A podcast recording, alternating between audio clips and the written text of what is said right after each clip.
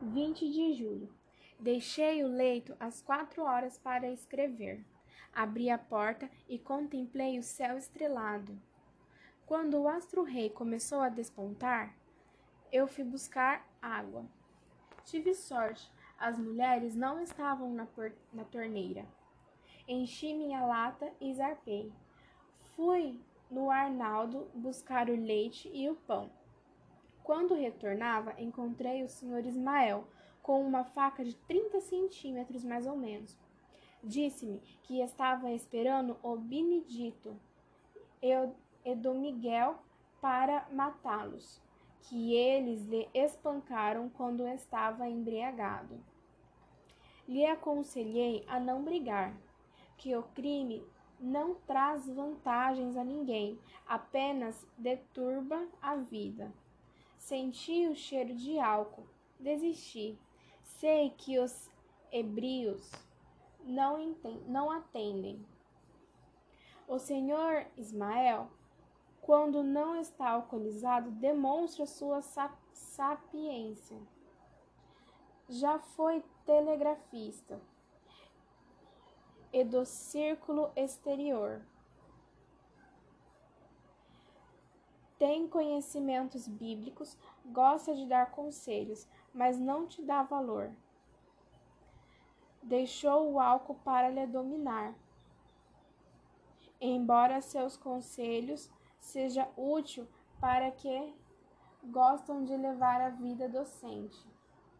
Preparei a refeição matinal.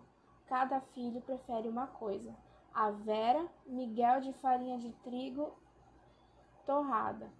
O João José, café puro. O José Carlos, leite branco. E eu, mingau de aveia. Já que não posso dar aos meus filhos uma casa decente para residir, procuro lhe dar uma refeição condigna. Terminar a refeição, lavei os utensílios, depois fui lavar as roupas. Eu não tenho um homem em casa, e é só eu e os meus filhos. Mas eu não pretendo relaxar. O meu sonho era andar bem limpinha, usar roupas de alto preço, residir numa casa confortável, mas não é possível. Eu não estou descontente com a profissão que exerço. Já habituei-me a andar suja. Já faz oito anos que cato papel. O desgosto que tenho é residir em favela. Durante o dia, os jovens de 15 e 18 anos sentam na grama e falam de roubo. E já tentaram assaltar o empório do senhor Raimundo Guelho e um fica carimbado com uma bala. O assalto, o assalto teve início às quatro horas, quando o dia clareou e as crianças catavam dinheiro na rua e no capinzal. Teve criança que catou vinte cruzeiros em moedas e sorria exibindo dinheiro, mas o juiz foi severo, castigou impiedosamente. Fui no rio lavar as roupas e encontrei Dona Mariana, uma mulher agradável e docente. Tem nove filhos e um lar modelo. Ela e o esposo tratam-se com educação. Visam apenas viver em paz e criar seus filhos. Ela também ia lavar roupas. Ela disse-me que o Benedito da Dona Geralda todos os dias ia preso, que a rádio patrulha caçou, cansou de vir buscá-lo, arranjou serviço para ele na cadeia.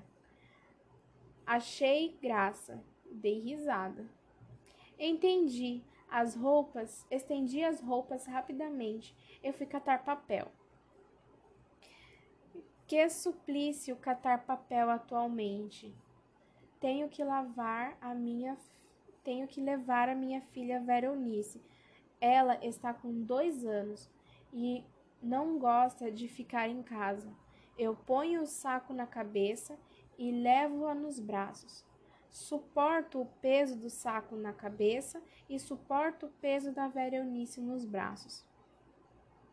Tem hora que revolto-me, depois domino-me. Ela não tem culpa de estar no mundo.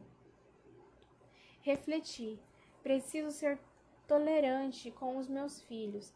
Eles não têm ninguém no mundo a não ser eu. Como é pungente a condição de mulher sozinha, sem um homem no lar. Aqui todas implicam comigo.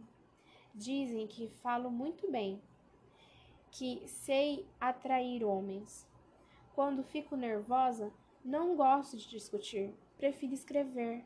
Todos os dias eu escrevo. Sento no quintal e escrevo. Não posso sair para catar papel. A Vera Eunice não quer dormir e nem o José Carlos. A Silvia e o marido estão discutindo.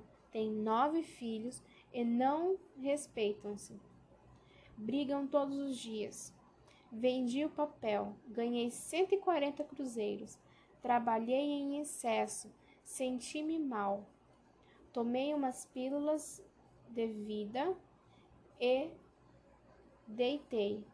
Quando eu, quando eu ia dormindo, despertava com a voz do senhor Antônio Andrade discutindo com a esposa.